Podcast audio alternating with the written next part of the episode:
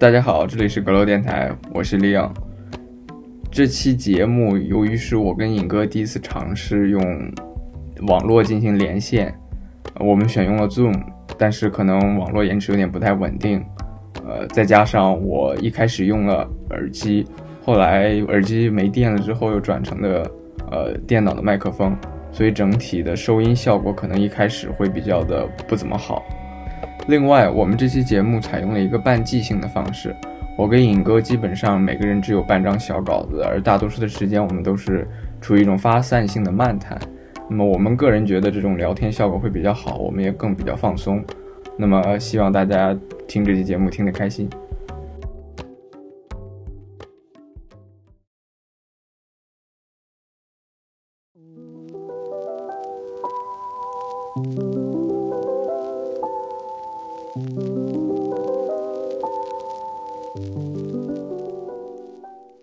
Hello，这里是阁楼电台。呃，第二期的节目呢，我们来谈一谈什么是艺术。依然这一期邀请到了尹哥，尹哥不请自来。哦，好，这那这一期尹哥不请自来，依然要来聊一聊这个话题。这个话题的初衷其实就是看山东那个双年展嘛，你不也看了？对，我觉得对对对，我看的还比你早。你觉得你看完这个双年展？你有什么感受？我觉得他他烂，不是说他整体很烂，他在一些很好的作品里面旁边放了很多屎，这样就让我观感很难受。有一个那个叫什么生命的一个二进制的一个画了一个动态的一个图，我觉得挺有意思的。但旁边摆的是什么？知道旁边摆的是一个从不同角度可以看到看到不不一样的孔子，没必要干嘛呢？就是当当我费尽心思找一个角度去看那个，竟然是个孔子，未未免咱山东的这个这种文化标志。不用不用天天强调，我想想，我的第一反应就是挺烂的。首先一个是一个是主题，这次双年展主题叫核动力，就核动力，你在说什么？和谐主题的艺术能有什么好看的？本身当代艺术它就是一个大和谐的，它就是不和谐的，它本身就很激进的。我理解的是，就是就是当代艺术就是你什么都往可以往里堆，所以我觉得是和谐的。但是你往里什么东西都可以当做艺术，不代表它就是和谐的，反而是你最后啊对对不和谐的。再一个点是，去年我回来之前，大概是正好悉尼也有一个少年展，在悉尼当代艺术博物馆。我正好我去看了，我觉得那个高高下立判了，是吗？对，高有一点高下立判，高下立判，差距肯定在那儿。你毕竟这个山东作为某某十八线小城市，对吧？甚至有的人一提到山东，都觉得省会是青岛，和悉尼一个国际大都市比没法比。但是那边少年展的那个主那年的主题是在边缘，叫 On the Edge，如果我没有记错的话。他讨论的就是一个当地的那个 Aboriginal 本土的居民，他们的文化和悉尼这种 White Invasion 白人入侵下的建立的澳大利亚的这样一种现代资本主义文化之间的一种冲突。整个展看起来就是你有一个主线在那贯通在那，你知道整个展他在讨论着什么，至少你看起来你是有清晰的一个感觉的。再一个点是，当代艺术的一大分类就是装置艺术嘛，装置艺术可以有，但是这次山东这个双年展，不少装置艺术它是给你放的视频，装置做完了，那个效果做完之后，因为可能大概是五年前、三年前做的了，它只能给你放个视频，然后放个最后装置完的一个结果在那儿，我觉得挺无聊的。当代艺术的精髓就在于 就是那种临场感。就我是觉得他这个双年展嘛，你说他有好作品，我觉得是有的。有一些就是我能够去感觉他很有趣的东西，包括我当时拍那个小视频，最后很多人给我返图，你知道吗？就是很多人在同一个地方给我拍了同样的视频，就成为艺术那个，在那个在那个前面去跑，然后去融到这个作品里。我觉得这个行为本身它也算是一种艺术。我们这些观众帮艺术家完成了，帮他去延伸了，这个我觉得挺有意思。但是你要说这个展里边吧，确实每层。一楼是偏向于，我觉得有点中国风那种感觉。二楼呢，就就掺了很多没有太没有太新意的一些画。然后三楼吧，就又是一些装置艺术啊，然后一些挺无聊的一些东西。就越往上其实是越无聊，最后直接就放视频了。嗯，具体的我也忘了，每层大概是我只能记得每层大概有那么几个我觉得比较有意思的地方，我还记着。当然，这个策展的问题，我觉得可能策展人有他自己的想法。但是，嗯，而且我其实一直看这么多当代艺术的展，策展这个东西可能确实是某种程度上，你作为一个观众可能不是很自知的一个东西。我觉得他肯定他这么排有他的一定逻辑顺序，只只不过呃，具体是什么，可能你得走好几遍你才能看出来。所以这个我觉得保留一个疑义吧。那再一个，我觉得看当代艺术展引起的一个问题是，你怎么着才算看懂一个艺术作品？我觉得就是你，你单纯的本来艺术就是一个很主观的东西，它是分为三个部分嘛。作者去主观的表达，然后你再用一个观众的视角去客观的观测这幅这个作品，你再产生一个新的东西，然后这三个东西拼在一块儿，它才算一个完整的一个艺术。你主观，你觉得你看懂了，你觉得你看出看出意义了，我觉得这个就就算看懂了。但当代艺术啊，有一个问题就是，你可能看不出来它的意义是什么，你只能知道哦，这个东西挺有趣的，挺抽象的，或者说挺耐人寻味的，对吧？就是说，可能某种程度上，它和古典艺术相比，比如说我们去博物馆看那些十八世纪的、十十六世纪、十七世纪那些画，我们知道哦，就是这个人是在画山水，那我们看他画的怎么样，他画的像不像，他用的什么色彩。这个色彩，他为什么要用这些色彩？他有这么一个解读方向可以走，但我觉得当代艺术令人迷惑的一个点就是，你没有一个很特定的解读方向。他告诉你说，哦，这些材料拼成了这个，它好像是要表达这个方向，但他又告诉你说，我用的这个材料是这些材料，它好像又预示着某种另外一种可能的解读方式。当它给你这种解读的可能性的时候。有的时候你可能不知道往哪个方向去解读了，或者你从哪个方向去理解它了，因为开放性有时候就意味着迷惑嘛，你不知道该往哪边走了。我是觉得这种现象嘛，可能更多就是之前的我我们受训练那些美术赏析，它不适用于现在的艺术。对这个我认同，就是我们之前去接受的那些美术教育嘛，都是告诉你为什么它这个构图会有一个呃让人产生美的一个这种感觉。为什么他这个雕刻手法会让你觉得这个断臂的维纳斯，他这个心意在哪里？他为什么会产生一种残缺的美？但是就现代艺术吧，它可能更倾向于就是一种我表达出来，但是你怎么看我就左右不了了。对，我觉得当代艺术一个一个困惑的点就是它把材料当成表达的一部分了。也就是说，嗯，我们在看我们在看古典艺术，我们在看一幅油画的时候，我们不会说。我们不会分析他用的什么什么颜料，他用的什么油画，对对对对对，他他这个油画的厚度，我们只会关注画面本身，就是说艺术作品它要表达的东西，它表达的是直接放在那里的。但是当代艺术反而，我觉得某种程度上可能表达不那么重要了。嗯，他他可能就是把这个。这些东西作为表达一部分嘛，甚至他把他艺术创作这个过程这种精神也融入到这个艺术里面。但其实就是这种东西往往是最难，就是最难分析的。你去欣赏一个艺术，往往还是视觉上或者听觉上的一个冲击啊，包括一种本能的一些美的体验，这种比较重要。这又是一个很大的问题。基本上所有人应该都同意，艺术是能给我们带来审美愉悦的东西吧？对吧？嗯。但是我又觉得，在看当代艺术的时候，有的东西。它就是很膈应的，嗯，对，确实，对啊，就就是通过膈应，然后他觉得也也体现一种美，但往往就是你的这种审美的这种心情的周期，往往是和你看到这个这件艺术的这个时候是符合不上的。就是你你当时的心情，你可能只想去看点美美的东西，但是他他之后抛给你一坨屎，你当时的心情可可能正正好不处于一个看屎的一个心情。确实，但我也觉得你像现在，尤其当代艺术也不算当代，现代艺术了。哦，就就 modern art，现代就更早一点的时候，你像野兽派的画风，这个笔触很狂，然后色彩很鲜艳，他画的人物也好，有的画家可能画出来的就是很挺恐怖的那种感觉，然后挺挺张狂、挺疯狂的感觉。他的一个艺术表达目的，可能就是为了让你感到不舒服，可能他就是他的目的就达到了。所以我觉得某种程度上，可能美和艺术在当代的这个。呃，艺术语境下可能被抽离了。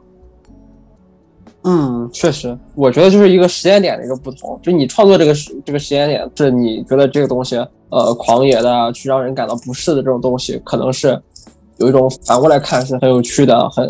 但是去欣赏到这幅画的这种观众，他在看的那个时间点，他不一定是希望去看到这种东西，他那个时间点可能是没有这种适合的心态去欣赏这幅作品，他和这个作品的这个。欣赏的这种心情是不一样的，是对不上的，所以他无法去完整的去体会这幅作品。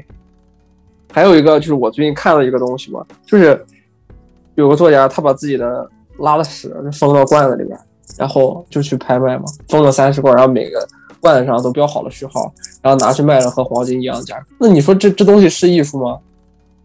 我觉得这又牵扯到另一个问题了，就是艺术和好艺术、好艺术、坏艺术有没有这样的一个标准的一个区分，对吧？对你像确实，你像我我们在谈，比如说我们在谈古典艺术，我们说油画时候，我们想到的都是说，哦我们想到的是那些被写在教科书上的，被写在每一本呃西方美术史里面的那些好的那些作品，对吧？他们就是流流传下来的，对吧？我们看的是呃波提切利的名画，那么和波提切利同时代的那些默默无闻的那些普通的那个时代的画家，他们画出来的画算不算艺术呢？应该也算吧，对吧？只不过他们不有确实，画的没那么好，也就是说他们可能某种程度上称不上是好艺术。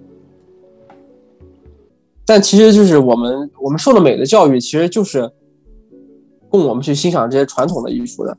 然后，然后呢，我们去理解这个传统的艺术环境，包括一些他们那个时代的那些同同时代的画家，其实，呃，我我们去欣赏的美，不仅仅是那一幅名家出来的画，而是那个时代的所有的这个画家画出来的所有的油画，他把他把这个时代的美表现了出来。然后，只不过这个是一个代表而已。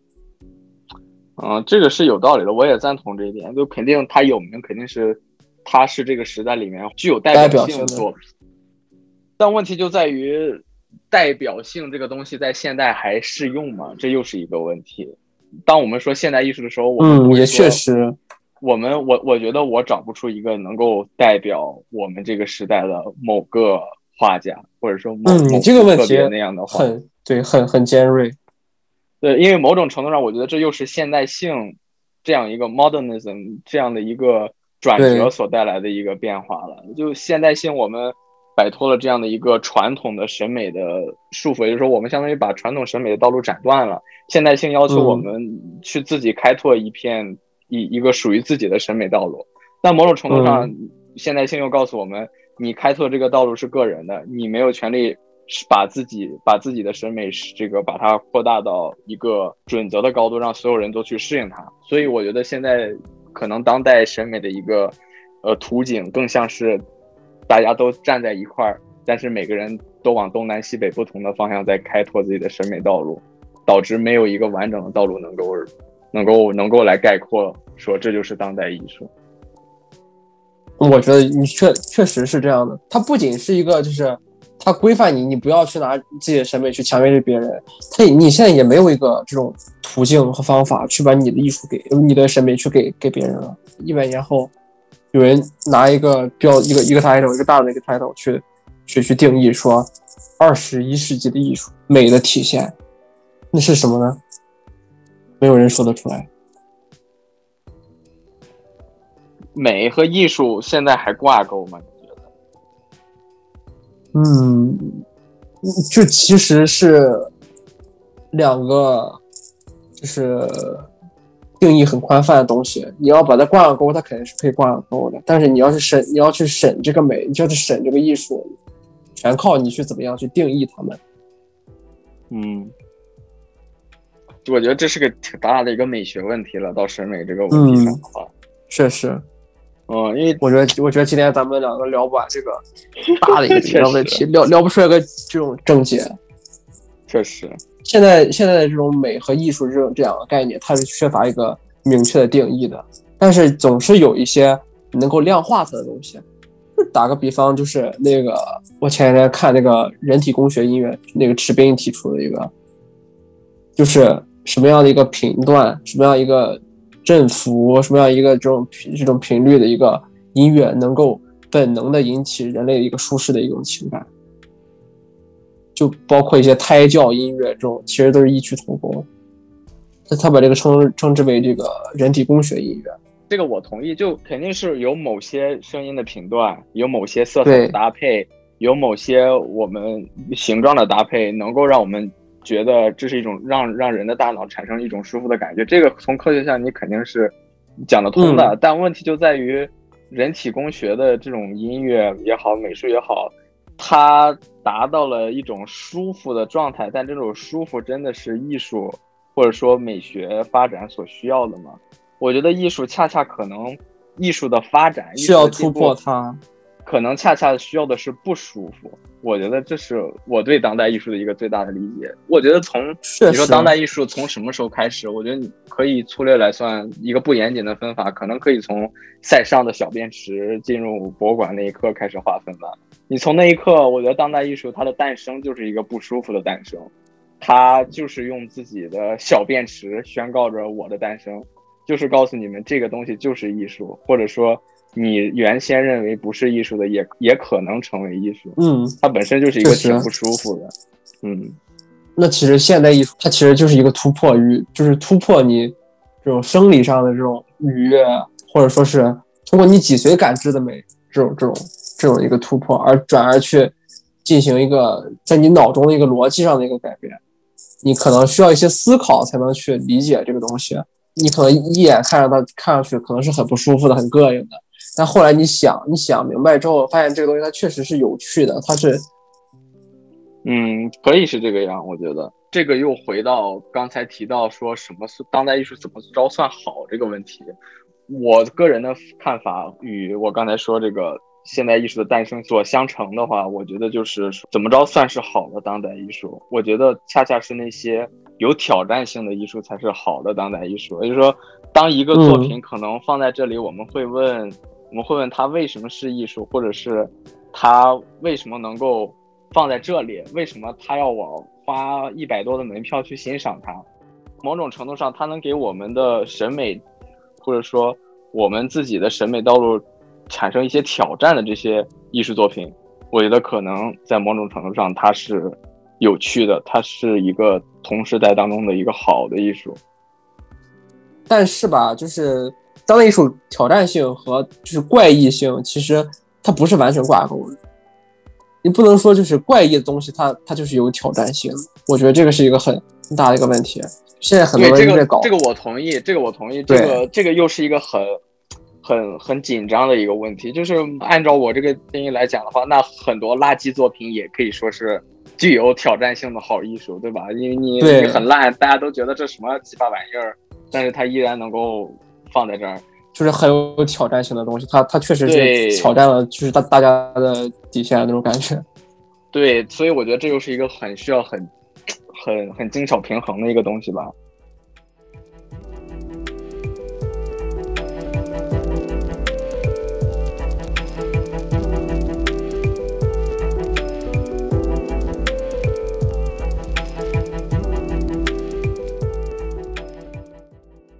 艺术是什么？这个东西还是太太主观了，所以我们还是需要去讨论什么是艺术。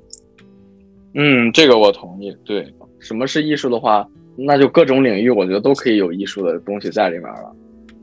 你比如说，我们说电影的话，那电影是是艺术吗？什么样的电影是艺术？肯定是有艺术嘛。嗯，中国也有个艺术艺术院线联盟嘛，对吧？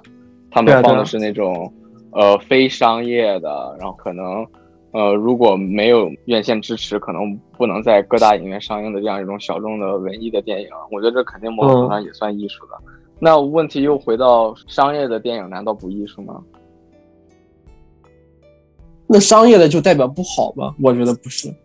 张艺谋他拍个他他拍个商业电影，那他是不是比我们高中电影节里边某些人拍的电影，他他是不是好看？他是的。对，商业电影肯定也有艺术表达，艺术表达。我觉得是怎么着都有的。我觉得你从你写下笔的那一刻，学校电影节拍的十八流的电影，肯定也有自己的艺术表达。商业电影当然也有艺术表达，文艺电影也有艺术表达。但问题就在于这个艺术表达到底算算算不算艺术？我是我是这个问题。嗯，你有艺术表达，肯定肯定不代表它就是艺术，因为不然的话。我折一张纸，我都可以说我这是艺术表达，我这个应该放在美术馆里。你们不让我放，那你就是低估了我这个这样一个人才，对吧？这肯定是不合适的。或者我们说这个毕导拍的那叫什么《逐梦演艺圈》，这个能够放在奥斯卡上吗？肯定放不上。但是为什么呢？都有艺术表达，我觉得肯定有一个多少，或者说，那其实你这个你就更偏向于一个好艺术和、坏艺术的表达。而不是说是去觉得它是不是一个艺术，因为定义是就是有了艺术表达，它就可以被它可以被称为艺术，但是它是不是艺术就再另说。我当然知道我这么定义会导致这样的一个推论，但我的，嗯，我我的一个忧虑又在于这样来讲的话，当然讲得通，但同时是不是我们或者说我自己给艺术一个太宽泛的定义了？因为按照这样来讲的话，几乎所有的东西都可以是艺术。比如说，对啊，就是 everything is art，问题就只是归结于说它到底好不好，这个艺术它艺术够不够，够不够艺术？嗯，但我又觉得这样的一个。简单化的一个表述又是挺不负责任的，说啊大家都是艺术，对吧？我觉得这样一个表述我自己又是不能接受的。我是觉得就是为什么我们给艺术一个宽泛的一个定义，是为了我们去要给艺术家一个低的门槛，让他去创作更多的东西，让我们去发掘更多的东西。但是跨进这个门槛的艺术家呢，也有狗屎，他把什么都可以称为艺术，对吧？本身就是矛盾的，但是你又不得不接受这种矛盾性。不不得不做出一些让步，比如说我们确实需要去容忍一些不那么好的艺术，才能够去给这种让令人眼前一亮的这种艺术家他出现的机会。嗯，我同意，但是我我的一个更大的问题在于是，是不是所有的电影行业的从业者都可以说都可以就是堂而皇之的说自己是艺术家？我觉得这个是不合适的。这个是对，就是你从广义上来说。当然可以，但可以不代表就是对，对吧？我觉得只是在有一些情况下它是不合适的，但你不能说它不可以。就假如我们不去认同一个东西，它它是艺术的话，呃，那可能也有人会，对吧？在我们想去定义一个艺术的时候，他他说这个东西是他无法认可的。对，这个我同意。这又涉及到一个多元价值观，所以只是对，所以只是合适不合适的问题，你不能说是。很武断的去定义它是不是？是我当我们在开放艺术的定义的时候，其实也在让更开放我们的价值观在进入。对，但容容忍这个问题，但这个就跟柏林他提到他自己的多元自由主义多元价值观，他所面临的一个问题一样，就是说，你一一旦开放了自由，一旦开放了艺术的定义，让。多元的价值观在一起的碰撞，你你说，嗯，呃，你你有你的标准，我也有我的标准，你不认同我的标准，你有你的标准，就是所以说艺术是很个人的，但是同时这也会引来对艺术的一个滥用啊，对自由的滥用，这也是柏林所面对的一个他思想的一个争议，对吧？就当什么是艺术的时候，可能某种程度上什么就都不是艺术了，对吧？就比如说。很多烂电影，我是我个人觉得啊，就是拍的很烂，但是大家都觉得哇，这个表达的太好了，这个镜头艺术啊，这个文学艺术高潮了啊，太高了，太高了，这高高到看不懂了，太高了，太妙了，我就觉得高潮了，嗯，确实，而且有的电影可能有的电影说啊，你要从这个角度去理解，你才能读懂。或者现在专门有那种什么教你看懂什么什么电影影评吗？对呀，我就觉得很那什么的，所以我我产生的一个疑惑就是，难道电影都需要理解才能看懂它的好吗？你都需要被阐释、被解读才能理解它的好吗？只有这样的一个这个电影才是好的吗？一旦因为因为这个和咱们之前提到说，呃，咱俩都认同艺术这个东西。它不需要一个很特定的一个解读的，每个人有自己的解读，对吧？它就像我们我们在解读山水一样，我们看到我们看到九寨沟，我们不会说你不能这么解读，你要从那个方向去解读，对吧？嗯，对对对，总会觉得艺术这个东西，它的一个有趣或者它的审美就这个藏匿于你自人的感受当中。但是当我们说，哎，这个电影你看不懂，是因为你不会理解它，嗯，他写了什么什么你没有看到。有什么什么这个隐喻你没有体会到，所以你没读懂，那这样真的能称之为艺术吗？好像是相悖的。但那你看，我我就提到电影，那又提到这个镜头语言，镜头语言，那肯定自然自然提到这个摄影，摄影艺术了，对吧？摄影肯定也算艺术。等等，我查一查，有好像不是说什么第几艺术吗？哦，第第四艺术好像是八大艺术，八大艺术：文学、音乐、舞蹈、绘画、雕塑、戏剧、建筑、电影。然后，然后现在近近现在又提出来那个第九艺术嘛，电子游戏，那还没有嗯摄影呗。嗯，还没有摄影，还挺震惊的，有摄影。我在摄影，你可以归到电影里面了。你可对，你可以归到就是电影或者或者绘画里边。摄影这个艺术又挺挺那什么的，你知道中国摄影家协会，你去那个就嗯，是官网上看看，就是 说实话啊，当然也有好的，当然肯定也有好的老艺术家啊，但我觉得我看半天，基本上大部分的这种老的这个这个所谓的摄影协会会员，就天天就拍拍花鸟，拍拍江河，然后就没了。哦，对啊，更多的是更多的是场景，而不是说他他拍的多么多么好。那条江河真的就挺挺震撼，那那个那个雪峰真的就挺好看，就仅此而已。只不过他用他用一个很很好的相机，在一个很好的位置，呃，用一个很好的镜头把它拍下来了而已，很高清，很很 很无码，就就但但也仅此而已。你说摄影是艺术吗？那按个快门谁不会啊，对吧？尤其在现在就是摄影这么大众化的一个情况下，每个人的手机上都有摄影对，我们还能不能把摄影当做艺术？嗯，二十世纪以前的这种这种这种摄影，就胶片摄影嘛，它是它是更多倾向于它带来的年代感，包括它当时那个那个情景经过了时光的一个打磨，然后它传到今天是带有一个艺术性的。我倒觉得艺术性不是从这个里面体现出来的，我觉得你这么说反而有点给予胶片艺术挺大的一个主观情绪色彩了。我倒是觉得，大家之所以觉得胶片摄影好看，嗯，一个肯定是有它这样一个胶片底片的一个色彩配比，肯定是数码相机所模拟不出来的。这样的一个真实的色彩感，我觉得肯定是嗯独一无二的。再一个，我觉得，当你一卷照片嗯只能拍三十六张的时候，嗯你是会下意识的去说，那我是不是要找一个好的姿势？呃，数码相机嘛，现在就就你只要你的储存卡够大，你乱你愿意怎么按怎么按，你可以把它当成录像机一样按，对吧？你可以从几万张照片里面挑出那么几张好的，但有真的有趣吗？不一定。你真的在享受就是摄影的过程吗？不一定。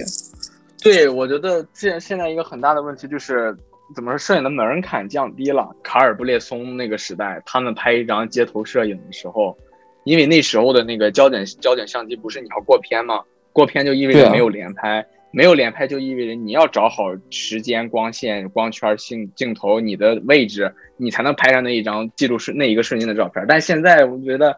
什么每秒什么多少多少高速连拍？那你其实你站在那儿，那你当个木头人不动，然后呢疯狂按开门的话，总有那么一张能够抓到。总有一张是对。其实现在是更多的是你去拿拍出来的东西去符合你自己的这个这个期望，而不是按照你的期望去拍一个东西。对，而且我觉得惊喜感这个东西慢慢的呃没有了，因为拍胶片都知道没有预览功能。对，而且你拍完之后，你还没法第一时间去获得它的一个呃反馈，你没有办法去根据你拍的上一张去调整你下一张，你可以再去呃重复的去 re redo 它。对，我而且有这么一个惊喜感在里面，虽然这也是一个挺主观的一个感受，你都完全不知道里面是哪三十六张，但你依然你要等这样一个过程去把它重启放大出来，还挺有趣的。对，出来之后也可能会有很多意外嘛，比什么，比如说。你的胶片见光了，我老到胶胶片见光了，但是还有一些就是它会给你的照片染上一些很奇妙的色彩，真的是光折射出来，对，它会给你一些很很惊喜的东西。对这个意外性，我觉得是胶片相机的一个特点吧。嗯，对，就它不是所见即所得，而这个恰恰是作为一个艺术者在创作的时候的一个特点吧。就是你的你的创作的时候。嗯、呃，你自己是一部分，然后相机包括光怎么样去帮你完成这幅作品又是一部分。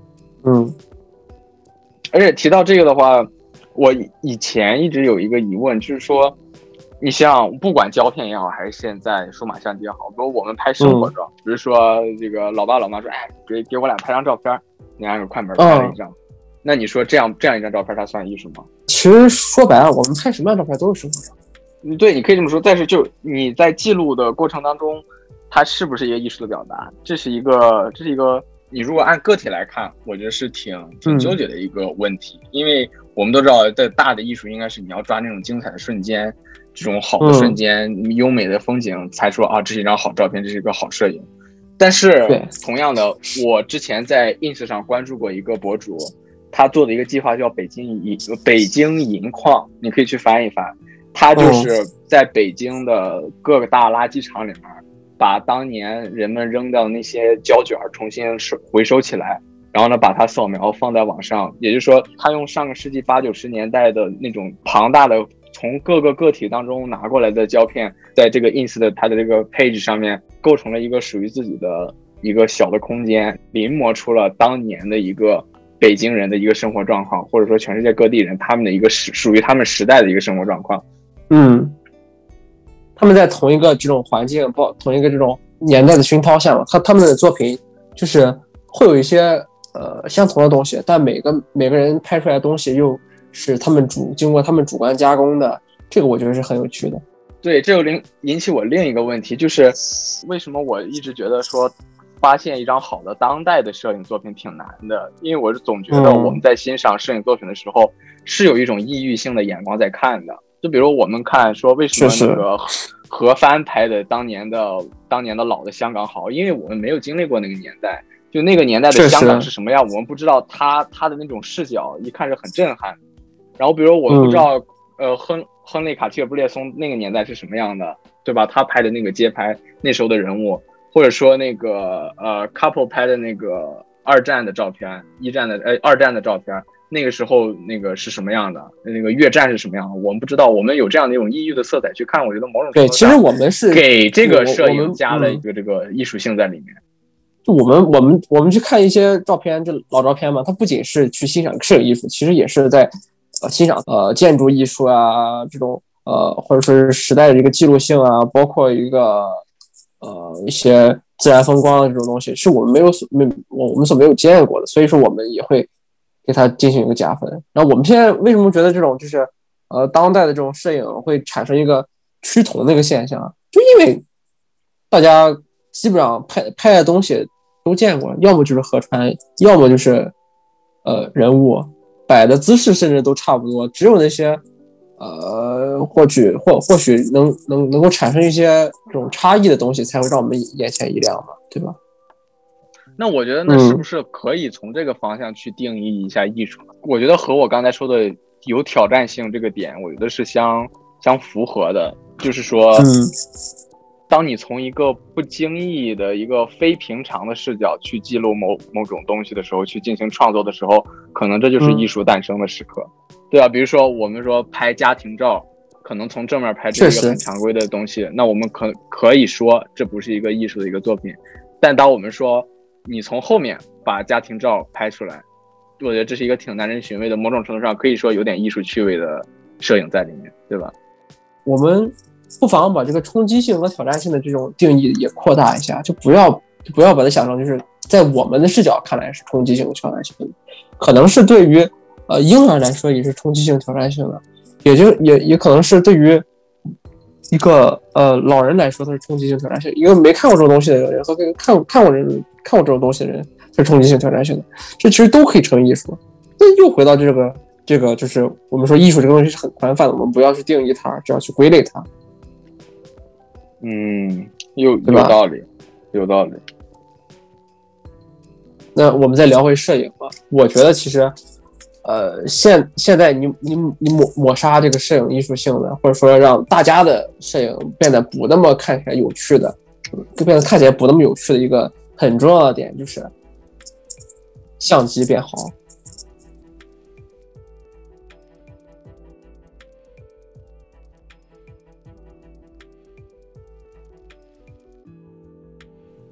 因为我们现在用的相机，包包括我们手机里面的相机，它都是能把每一个毛孔拍的清清清清楚楚的。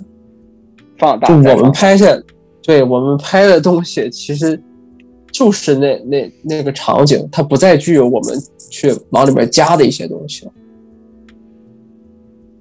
但是摄影的本质还是没有变啊，我还是我还是这么觉得，因为你如果问我怎么定义摄影，我还是偏向于说，摄影是角度性的记录。在当你按下快门那一刻，你就是有角度性的在记录的。你为什么从这个地方站在 A 点去拍 C，而不是站在 B 点去拍 C？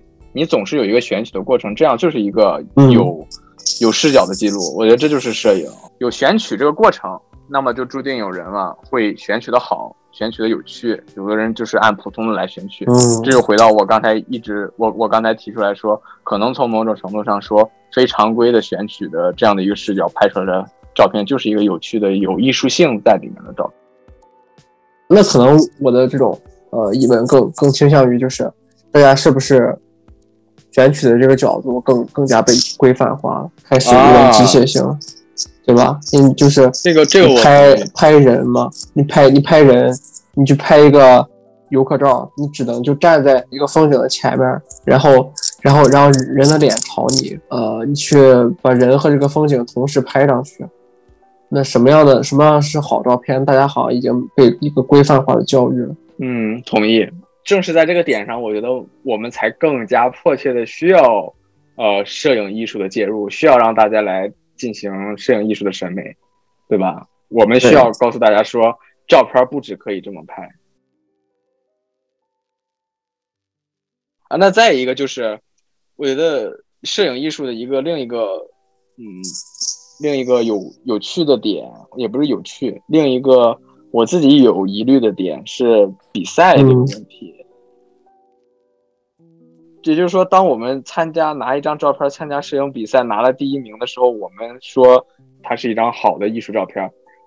那某种程度上，我们是在暗示说，艺术这个东西是可以被量化的呀。对，没错。因为你像有比赛就有标准，对吧？有标准的话，标准和艺术是两个东西。我觉得始终是两个东西。你可以说艺术有标准，标准标准也是艺术，但它始终是两个东西。那么我们在进行比赛的时候，我们到底是纯粹的去追求艺术，还是纯粹的去追求标准？这又是这是一个问题。再一个是艺术和标准真的是真的能够是有标准的好艺术吗？或者有标准的艺术这个东西存在吗？你像那是谁？我忘了，可能是霍洛维兹。他在这个就是他当钢琴国际钢琴比赛评委的时候，他每次打分打最高的永远不是弹的最好的那一个，永远是个人。这个音乐表达最强的这样的一个一个选手，嗯，我们说肖钢钢琴比赛拿第一名，他是一个好的钢琴手，他当然是，但是他是一个很好的呃艺术家，艺术家吗？艺术家吗？可能某种程度上，他可能不如那个弹的第五名的、第四名的要好，在艺术表达上，嗯，对吧？我觉得这又是一个取舍的一个问题了，所以这我觉得这又回到一个艺术话语权的一个问题。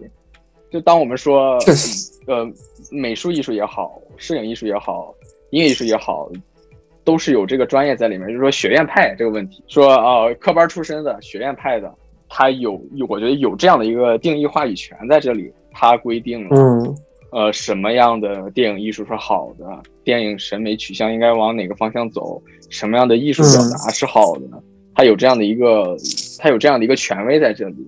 所以我觉得某种程度上。对于艺术标准的划分，又是一个很怎么说呢？很很值得去深究的东西，和和权力相关的一个东西。嗯，这个意思。我们说的这种广义上的艺术，我们在我们今天探讨其实就是广义上的艺术嘛，对吧？它它其实就是仁者见仁的东西。但是你要说是去探讨狭义上艺术，比如说我们去看某个呃。这种这种画画展、画的比赛上，或者钢琴比赛，或者是摄影比赛的这种东西，它其实是一个这种，呃，只是只只是存在于当场的一个艺术。啊，我同意，同意，有道理，有道理。嗯嗯，对，也可以说是艺术，但只不过是只不过只能说是狭义上的艺术，不是广义上的艺术。对，我觉得我们探讨的更多是，呃，什么可以算是艺术，而不是说是这个东西它在摄影比赛里边。它它它的艺术性，包括它在钢琴比赛的艺术性，这个其实是更多的不，它不再是牵扯艺术了，而是呃，对吧？你需要去和社会权利，包括呃这种商业价值去进行一个这种挂钩。嗯嗯，另一个问题是，现在很多很多的那个摄影摄影比赛都有，嗯。就是它都是分 category 分类的嘛，然后基本上大的摄影摄影那个比赛都会有叫艺术摄影，呃，艺术摄影，呃，一个是艺术，一个是 conceptual photography，就是观念性摄影，这个又是一个嗯很好玩的一个点，因为我每次去看就是往年的得奖的这些 conceptual photography 的这些作品，我都觉得就它真的很 conceptual，就是很当代艺术、很意识流那种感觉。同时，太概念性你有一种，你有一种这张照片确实拍的挺有感觉，但是你又同时有一种、我也能拍，我也能拿奖。对哦，还有一个点是我我不写的说审美的私人与公共性的边界。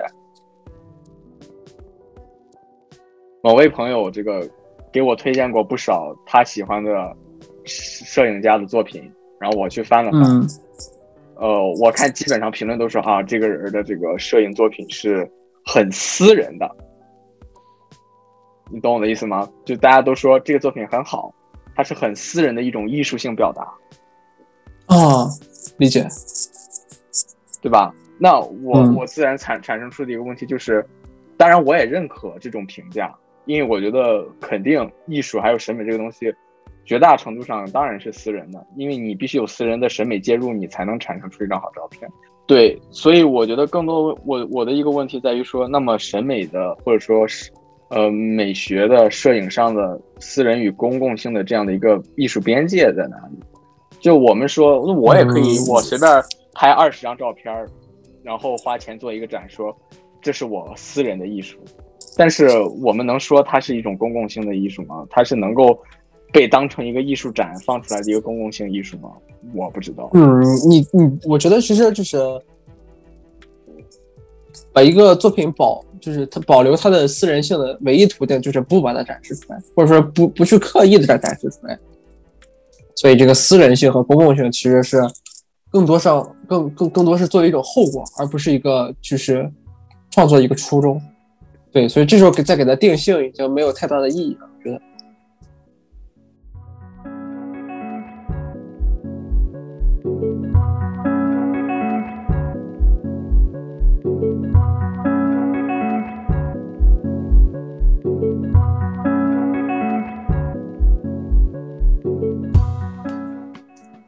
我发现咱还没有聊文学，哎呦，文学我可太有点浓度过高了。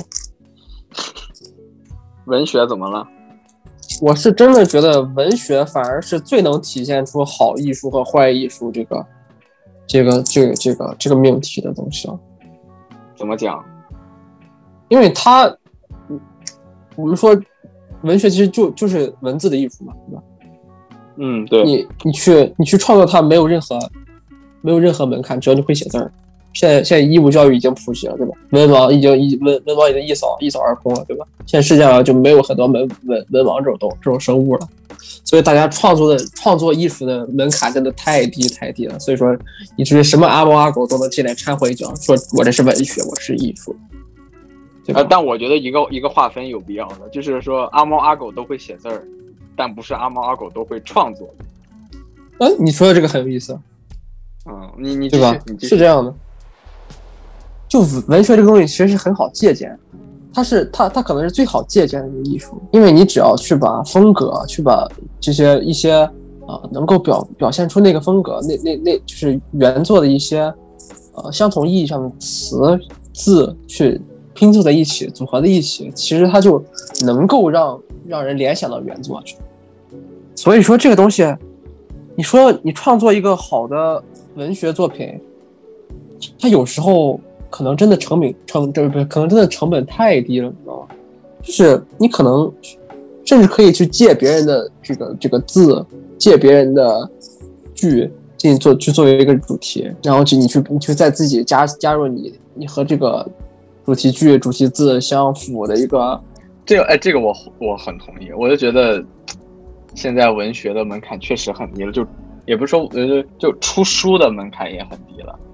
贾平凹他女儿叫贾浅浅，嗯是个很 很有名的一个诗人啊，出了好几本诗集，他可以说文二代嘛。然后呢，他的诗就我给你给你这个朗读一首啊，叫《朗朗》这首诗叫叫晴晴喊，叫晴晴晴喊，妹妹在我床上拉屎呢，等我们跑去，朗朗已经镇定自若的手捏一块屎从床上下来了，那样子像一个归来的王。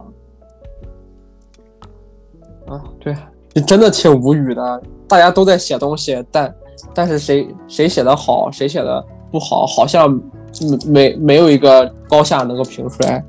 但是就有的时候，大家都觉得说，啊，文学门槛不应该那么高，不是你只有这个中文系的，呃，文学系的，你才能说写写文章、写小说，对吧？那我要问的就是，那什么是文学？什么是文学？对对啊，你晋江文学网写 BL 小黄文算不算文学？对呀，算文学啊，对吧？这个你随便这个一句话按三四四回车，算不算文学？我觉得文学的东西涉涉及的就是更敏感的一个讨论，其实就是好不好意思把你自己的这种东西定义为艺术。啊，你这个有趣，好不好意思把自己的东西定义为艺术？啊，你好不好意思去评论别人的东西算不算艺术？你这个不配当艺术，我这个就配，那凭什么呢？对吧？但我是觉得，尤其是说写诗这个问题吧，就就咱就就 focusing 一样一下，就说写诗这个东西吧，写诗门槛可以很低，也可以很高。但是我是觉得，每个写诗的人肯定都会有种想要艺术性表达的欲望吧，都是想想说着我写的东西不能总是记录，它肯定还有点艺术性的东西在里面。嗯，确实。但是你还真不真不能去，呃，排除真的我们包括我们某些同学啊，他们就直接就这里摘一句好句，那里摘一句好句，那把它们拼凑起来，这是这算不算一个呃新的东西呢？肯定大部分人是会持怀疑态度的，对吧？毕竟写诗不让你写文摘。但是问题，呃但是问题就在于说，是不是文学创作都有这样一个临摹的阶段呢？对吧？啊，是有临摹的阶段，就但就比如说床前明月光，疑是地上霜嘛。第一个把这个月光和霜的这种这种意象去结合起来，去联系到一起的人，他肯定是充满一些才思和这种这种先见性，包括一些呃创新性的，对吧？但是，嗯，你能够说之后的临摹，它你总不能自己再造出来个字儿，说说我要用这个字儿作为一个第一个词眼，一个一个诗眼，对吧？这种诗眼只可能是那一些具有特别意象的代表性的一些词啊字啊，所以诗包括文学这东西，它不可避免的去涉及一个抄袭、一个临摹，对吧？因为可以可以联想的东西就其实是有限的，因为我们也不能把太离谱的东西联想在一起。比如说我们看到雪，我们可以联想出来白，联想出来月光。但是你要你你要你要把雪联系到史上，我觉得这个是挺就还挺难的，你懂吧？哎，这这个我觉得是不是可可以看你的论证呢？对啊，看你是是是可以看你的论证的，对吧？对。再一个说写诗为什么是一个门门槛很高的事情，是因为最近诺贝尔文学奖，路易斯格利特，我正好回来回国之前，我买了一本他的诗集《野鸢尾》。那本书我就看过很多的这个文评评论，都觉得哇，他写的很好，这个怎么样？这个文段那个文段怎么样的？然后，对，他其实很多格律啊，包括一些，对你，你看那首诗，你能知道它是好，它是很精巧的那种好，就就好像你在看大卫的雕塑一样，你一看就知道这肯定是一个艺术作品。嗯，但是问题就在于，我觉得这又是一个门槛很高的一个问题，就是。我不羞愧于我承认说他的诗我读不懂，我是真的这么觉得的。但是我能知道他某些地方我能感受到是好的，但他的诗我读不懂。但是我又觉得这是不是一个诗的一个审美趋向的问题，或者说我能够懂，但我不大愿意从他的这个角度去感受。就我还是更倾向于，我可能更倾向于说，呃，惠特曼这样的诗人，他说你自己要创造自己的诗篇，他他给我们这样的一个号召。我觉得某种程度上说。这样有号召力、有感染力的这样的一个作家，呃，这样的一个诗人，或或者说我可能更更喜欢的诗歌是那种更朴素一点，就更直接表达一点的诗歌，比如说之前我偶尔翻到的陆野的那本《让你的江心洲和我的巴里王连成亲戚》，我是爱你的，请不要。嗯，我觉得这种就我这种简简单单、简简单单的表达，我觉得反而是情感性更强的，反而嗯会更打动我。嗯，其实也也也是，就是有些人更喜好就是读明白这首诗，然后去。体会里面的这种情感，有些人可能就是喜喜欢更更更华丽的那种词藻，有些人可能觉得这种音律很巧妙，这种设置很巧妙。那可能这个东西是是是是不同的，而且我们是没有办法去啊求一个圣解出来的。那再回到我们说，嗯，创作门槛低嘛，对吧？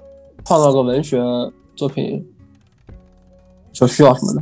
一根笔，一张纸，厕纸也可以说不定，对吧？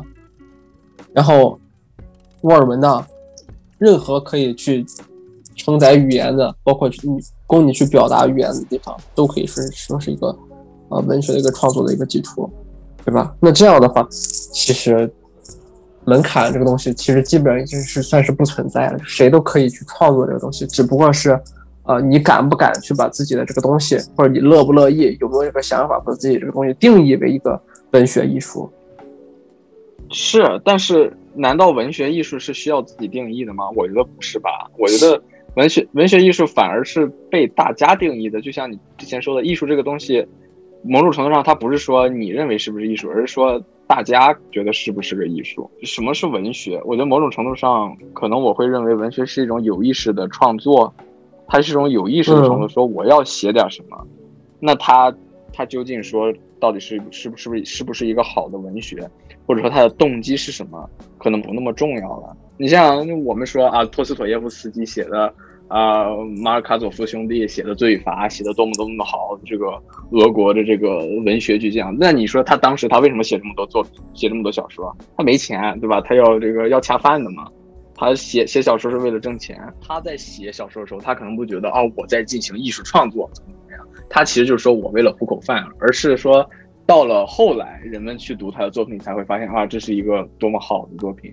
我觉得艺术反而是在这样的反思或者说重新审视当中去定义的，也有可能。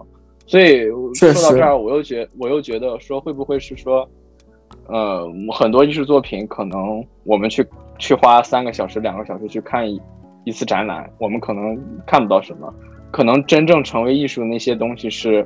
两天后、五天后，或者说一周后，当我们在和朋友谈起来的时候，他依然在我们脑子里留下来的。我觉得可能某种程度上，这算是意识的东西。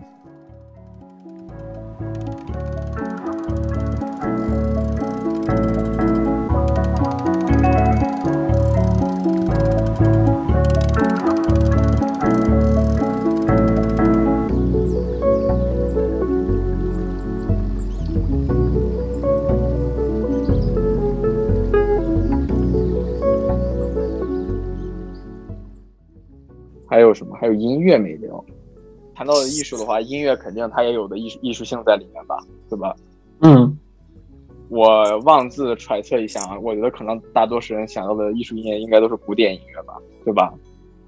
嗯，确实，对吧？就是作为这个加引号的高雅音乐啊，就嗯，它肯定是很艺术的。这个当然不只是它，很多人都听不懂。再一个是，我我当然我认同说古典音乐当然是艺术音乐。呃，我觉得在音乐这个方面，嗯，我觉得创作动机可能是很很需要去那个标明的。你像，尤其是像，呃，确实，古典主义时代、浪漫主义时代，你像莫扎特也好，海顿也好，就是这帮贵族，他们创作音乐的时候，肯定不是说哈，我为了赚钱怎么样的，他纯粹是一种审美上的愉悦，他就是说我要创造出好听的音乐，我要创造出。呃，让大家都觉得好听的艺术性的音乐，它本身是一种艺术性的创作，所以我觉得称古典音乐为艺术音乐，我觉得是没有什么争议的，因为它的初衷在这里，它也就是说艺术性在这里成为一种目的，不是一种这个偶然的一种事件。但是我又觉得，嗯，现在可能我觉得把古典音乐吹的太过了，就是你看，知乎也好，这个什么喜马拉雅也好，就说啊，教你什么。没那种什么买买买钱的那种课，教你什么啊如何三十分钟听懂古典音乐什么之类的，我觉得挺必要的。就还还是你去规范人们的这种对艺术的一个理解，这个是确实是挺没必要的。但是呃，你反过来说，我们受到艺术教育不也是这样的吗？对吧？是，所以我就觉得那高雅音乐它高在哪里，雅在哪里？我觉得是，就是分两批人，你明白吗？就是一个是就是，呃，你可以去感知出所谓的高雅音乐，它里边是是美的这这批人，和一些就是我不听这些高雅音乐，平时不会去接触它，但是你要问我说它它是不是美的，我说啊，其实是它是美，它是高雅的，这是一个很很明显的一个问题。你说的这个。有点像是一个，我觉得就是审美的一个公共性的问题，就是总是有这样一种 universal 的普遍的审美在里面的。对，大家逼迫你去承认它是高雅，但但是确实，他有人他他是感觉不出来它是高雅，他就是喜欢去听一些摇滚、一些金属这些能够去释放一些自己激烈情绪的这种音乐。这我觉得反而是一种就是需求的不一样，所以它产生了人人与人之间对高雅定义它的。高雅的一个定义的不同，对吧？我觉得不会有人说，不会有人把什么重金属摇滚形容成高雅，对吧？啊，有有有是肯定有的，但是一般人是不会的，对吧？嗯，我我反正是觉得古典音乐在音乐里面好像成为了一种大家都不听，但是他在那儿，他在那儿就代表了艺术的标杆这样的一种感觉。嗯。因为我我我是这样觉得，就是古典音乐它创作目的是为了让它变得好听，所以说它是基本上是要符合所有呃人类的一个天然的一个感觉的一个刺激了。对对对，它有音程在里面，有和谐音程，对大家大三度、小三度，然后有呃器乐调配，然后曲式结构，它让你达到一个对，包括一些固定的一个一些调式啊，一些乐句啊，它就是能够激发出人类觉得这种好听、舒适的这种感情。所以说，它我我觉得把它称之为就是高雅音乐，倒也不必，反而是应该把它称之为一种大众音乐，就它能符合呃大部分人的音乐审美，先天的音乐审美。这个啊，挺有趣，同意，对吧？所以它反而不是一种高雅的音乐，它是一种更加普遍的、更加普适性的音乐。其实从某种程度上，我是挺反对高雅音乐这个定义的。就是你，你反而把它拉远了，因为现在我们没有没没有必要去区分这个高雅音乐和那个所谓的平民音乐、低等音乐，对吧？没有这种区分的。对，我是觉得这样一个划分其实就很，就你在说古典音乐是高雅音乐的时候，你就创造了一个二元的对立，这个是高的，这个是雅的，你那个是不高的，是不雅的。我觉得这个划分是没什么必要的，而且挺挺有争议的。你把预设了一个评判的标准在这儿。我觉得可以，但是我觉得可以说，呃，古典音乐是艺术音乐，这个我觉得没有争议。就像一开始说，呃，没有争议，确实。问题就在于说，流行音乐是不是艺术？因为我总觉得现在好像有这么一种观点，是觉得说艺术音乐不流行，流行音乐不艺术。哦，确实，你这样，你你这样，你这样说，确实好像就伴随着高雅艺术这个我们所谓的带引号的高雅艺术，进行了一个二元对立的一个区分。对吧？就我们把这个古典音乐请上了这个高雅的艺术殿堂，然后呢，一个神坛。现在，对，然后他说啊，你是神，所以你不能流行，你要摆在那儿让我们看。我们流行的是这个流行音乐。对，好像就是神坛上好像只能做一个，但但其实事事实是并非如此。那你觉得流行音乐艺术吗？我觉得肯定是艺术的。我也因为本身。我也不是光听古典，我也听流行音乐，对吧？对对对对，你你你你你也不是中世纪人，对吧？对呀。你像你像咱俩都喜欢的 YM，他不艺术吗？他天天做一些电的发麻的东西，那那不艺术吗？艺术呀。那肯定算先锋实验，我觉得在当年都算。啊，对啊。所以我觉得这就提到一个，就是那其实我是觉得，我觉得你肯定也同意，就是所有的不同的 genre、不同的音乐类型，它都是有。呃，好的音乐，好的艺术音乐在里面的，好的艺术性在里面的，对吧？对对。那问题就在于说，它有没有一个好的统一的标准？你觉得呢？我觉得嗯，我们该怎么样去定义好，反而是一个呃，成了我们今天一个我觉得比较重要一个辩题。哎，我觉得音乐上这个好，我觉得还挺好定义的吧。我觉得，我先问你，你觉得好和经典可以划等号吗？也不一定，不一定。嗯，好的不一定经典，经典也不一定好。为什么？我我我反而觉得它是一个那个必要条件罢了。就是说，我是觉得好经典的呃作品，它一定是好的，但好的作品不一定经典。嗯，对，所以你还你还是要去看，就是你怎么去定定义好。比如说你去听一个一一个古典乐，你说它让人产生愉悦心情的这种美美的一个声觉体验的这种这种方面，它肯定是好的。但你说他在先锋创作，你当当你想去追求一些声觉刺激，就让你找点膈应那种那种感觉的时候，你想去听一些不一样的东西的时候，那么古典音乐反而是让人感觉呃无趣的、昏昏欲睡的，对吧？嗯，有道理。好还是需要去分一个情境的，我觉得。但是无疑的是，肯定是好的东西，它会被流流，就是被流传的可能性更大嘛，对吧？因为毕竟是呃一个自然选择。那我我觉得某种程度上可以主观定一下好，我觉得好就是那种你听到这首歌会有叫什么颅内高潮的感觉。嗯，但是太主观了这东西。呃，比如我们俩都是 YMO，对吧？我们俩听到的一瞬间，我们俩就迷上了。为什么呢？因为我们俩有一个，我们俩的审美是正好去符合那个 YMO 的那个音乐的受众。那万一有有个人他他他就喜欢听土嗨。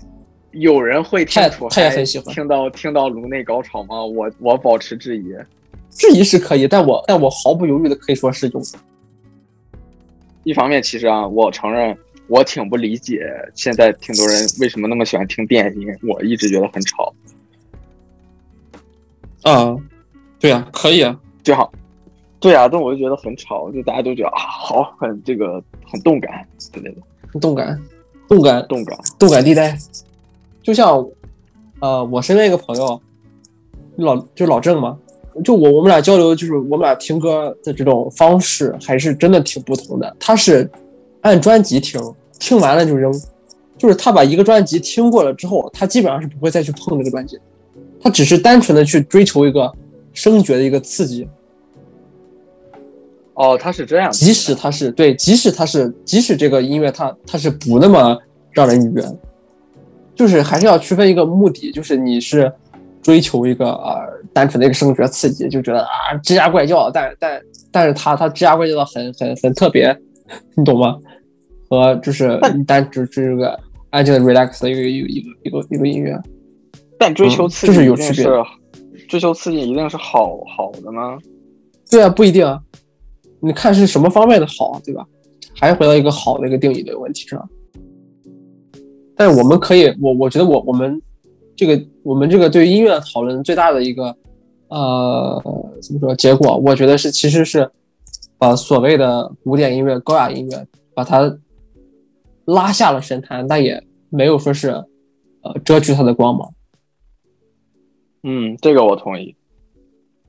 就是可能大家真的不需要去把一个音乐把它放在一个神坛上，说这就是好的。呃，然后其他东西都都是不允许出现在和它同样高度的位置上。过了一百年，谁都不知道，对吧？艺术总是会变的。我们这个年代欣，我们年这个年代欣赏的所谓的艺术，所谓的呃音好的音乐，可能在下一个一百年就被替换成了你所呃不是很能理解的电子音乐。嗯，有可能，大家都赛博朋克了。对，再再一个就是我想说，就是音乐鄙视链的问题。你之前跟我提那个人体工学音乐的时候，不是正好大家都在吵说，呃，好像是这个类型的音乐比那个类型的音乐更艺术之类的。我觉得还是就是像我们刚刚说的那个高雅艺术嘛，没有必要咱把咱把一个东西捧得太高，然后其他东西都不准在这个位置上。其实还是一个，我们又回到了我们这个艺术这个大框架下面。就是我们要对其他的的这种艺术形式要进行一个包容，对吧？不能说是说完全否定，说你这个就不算艺术，我这个就算。那你觉得高音乐有没有高低贵贱之分？肯定是有的，肯定是有的。怎么讲？那我们说，我我我我们不可能把把把所谓的土嗨喊麦去和莫扎特所写出来的东西归为一类，这个是没有没有没没有一个碳基生物可以做到的，对吧？但是你说，呃，真正要去比一个高低贵贱，我觉得这个其实是一目了然的事情。如果一目了不出来然，那那也没法再再去，对吧？说是改变他的主意。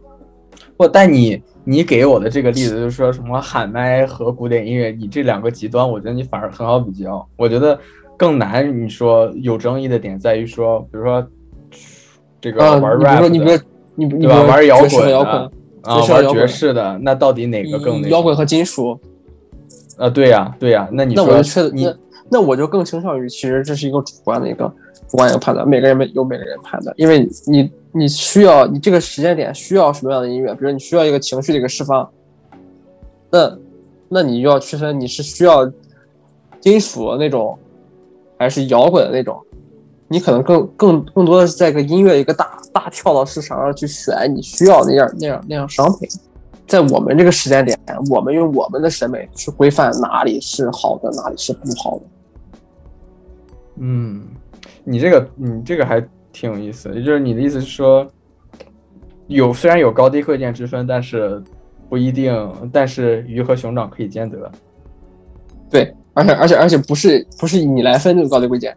虽然说大家都受一个是一样的审美教育，但毕竟，呃，我们所看到的、听到的、感受到的东西，还是每个人和每个人都是不一样的。其实双胞胎，其实他们每天生活在一个同样环境，他们视角的不同，也会带来一个审美的一个差别。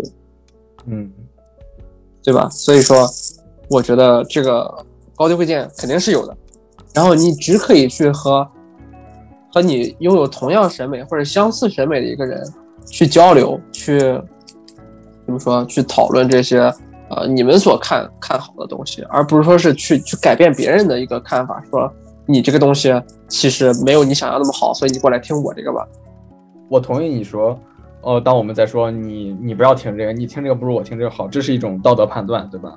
但是某种程度上，审美这个东西，我觉得那是不是它就是需要这样的一种道德判断呢？因为本身我觉得审美来说，嗯当你要建立一个美学标准的时候，你就是在告诉大家说，嗯，那这个东西就是好的，就是应该我们要追求的。而当你进行一一个现代性的解构，说大家有各自的这个审美的时候，那这还算是审美？我觉得可能就不算了，就对吧？所以还是这个问题，就是当你说所有音乐都是好的音乐的时候，那那什么音乐都是不好的，那所有的音乐也都是不好的音乐。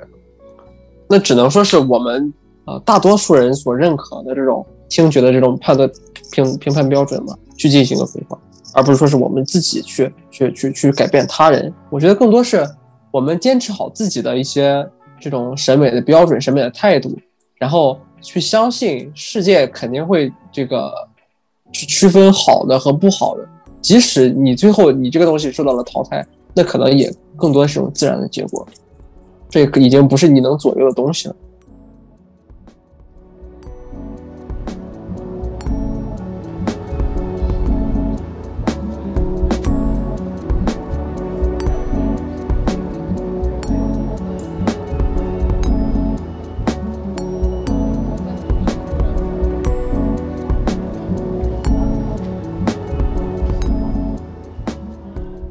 那最后我还写了两两个问题，当做结语来讨论了。第一个是，呃，艺术在哪里？我们我们讨论这么多，什么是艺术？那我现在嗯就有两个点，一个是就土味儿算不算艺术，对吧？大家都说，你像看那个什么刘波的视频，看他们的视频说啊，艺术太艺术了。当然我知道，对，更多的是在戏谑的进行一个去说，戏谑，对吧？但是是否真的是有这么一个倾向，就是大家戏谑着戏谑着，反而这个事儿成真的了？真话一般都是在玩笑当中不经意间讲出来的嘛，它有一定的深刻含义在里面。当我们说刘波的这个表演是艺术的时候，对吧？他可能也更加倾向于一种就是挑战性的一个东西。我们平常可能没有见过人去呃进行一个这么一个情感激烈的在镜头前的一个自我的一个沉醉的一个表演，对吧？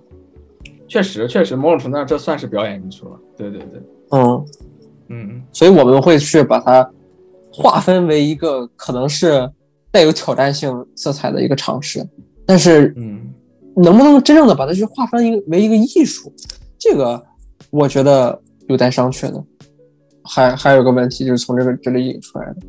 那假如我们就是呃去容忍所有的艺术的存在，那么是否有一天世界上的表演艺术会全部变成刘波这种？这个不可能啊！这这这个是一个，我觉得算是一个滑坡论证了。就你就是你容忍它的存在，不代表它一定会成为主流。嗯，确实，这个就属于有点杞人忧天了。好像这个东西确实也不是我们能左右的，包括一些文化上的东西啊，包括艺我们所说的艺术啊，这些其实我们都可以归为一个大类，就就是就是精神上的东西。这些东西确实是。全世界的人类潜意识在做一个决定，而不是说我们两个人能够从这个电台里边去下一个定义，下一个准确的定义，对吧？对，因为就所有人都在怀念一个 golden age，哪每个年代人都有。你像可能现在咱们怀念啊，两千年那时候多美好，那两千年的人觉得啊，八九十年代多美好，八九十的年代又觉得啊，五六十年代多美好，五六十年代又觉得啊，解放前那个年代多美好。对吧？大家都有这样一种就是 nostalgic 怀旧性的这样一种心理。那我觉得大家其实都是这么过来的。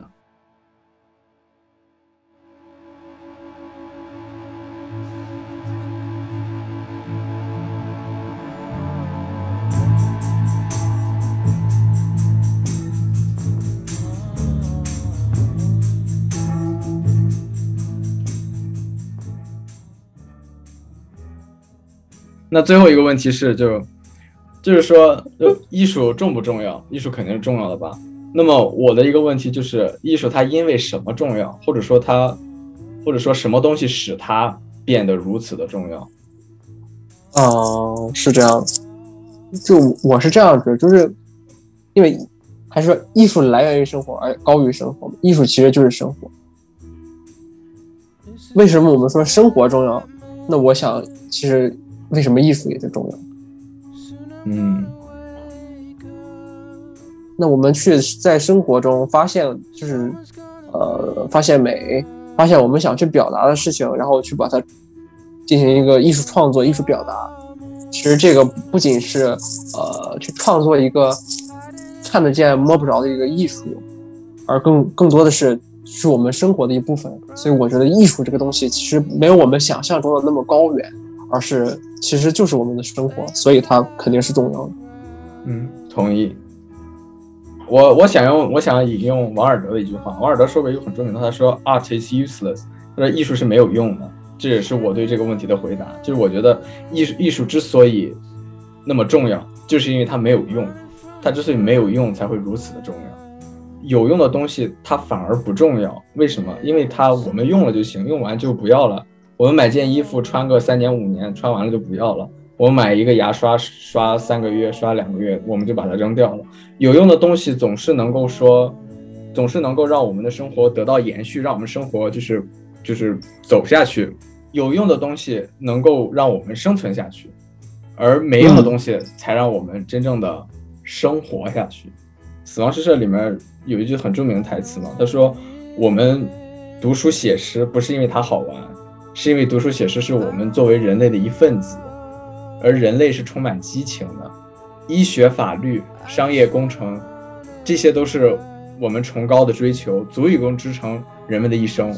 但是诗歌、美丽、浪漫、爱情这些东西才是我们生活的意义。我觉得这句话特别浪漫。